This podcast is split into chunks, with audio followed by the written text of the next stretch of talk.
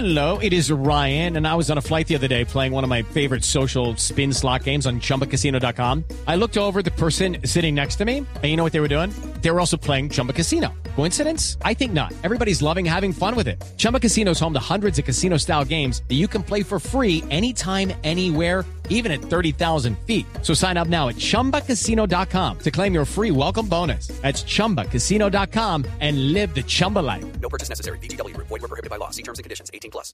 Juan Roberto, Paraguay mantiene orden de captura contra dos negociadores de las FARC. Sí, señor. La agencia DF acaba de publicar el siguiente cable que da cuenta de ello, de que Rodrigo Granda y Elmer Aguilar, dos de los negociadores de la guerrilla que estuvieron en Oslo, y son de los claves, de los hombres claves, de los titulares, del equipo titular de, nego- de los, los plenipotenciarios de la guerrilla, eh, eh, les mantiene la orden de captura por un crimen gravísimo. El secuestro de la Claro, hija el de- secuestro de Cecilia Cubas, quien eh, es hija de un expresidente paraguayo.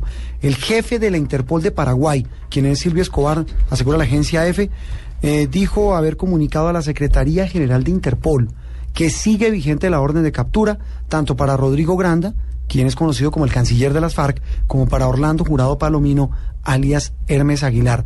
Ambos están en el equipo negociador, ya regresaron a Cuba, pero según la justicia paraguaya, ellos son requeridos por su presunta implicación en este secuestro que fue en septiembre del 2004, Ricardo.